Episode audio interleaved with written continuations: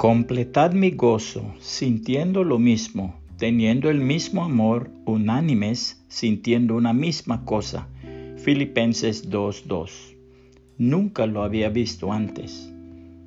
Aquella mañana en el mensaje dominical, el pastor predicó en su congregación sobre las relaciones matrimoniales, de cómo el esposo debe amar a su esposa así como Cristo amó a la iglesia y se sacrificó por ella. Y entre otras cosas también dijo que el hombre debe conservar siempre hacia su esposa el mismo cariño, la misma expresión de amor que como cuando eran novios.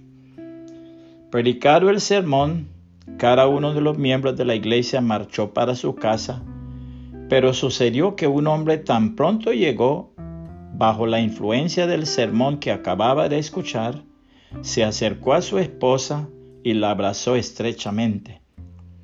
El hijo más pequeño, sorprendido ante lo que tenía delante, pues nunca había presenciado tal cosa, le dijo a su padre con ansiedad, Papá, no te atreves a hacerle daño a mamá.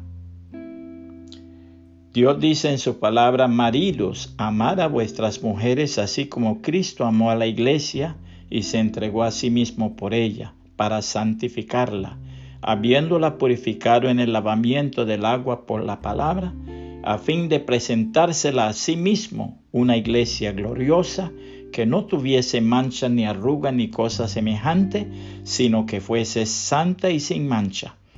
Así también los maridos deben amar a sus mujeres como a sus mismos cuerpos.